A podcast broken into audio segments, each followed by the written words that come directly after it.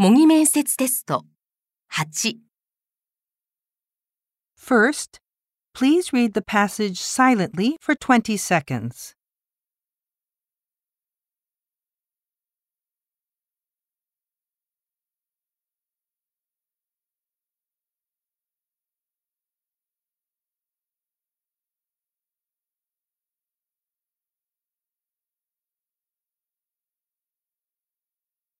Now, please read it aloud.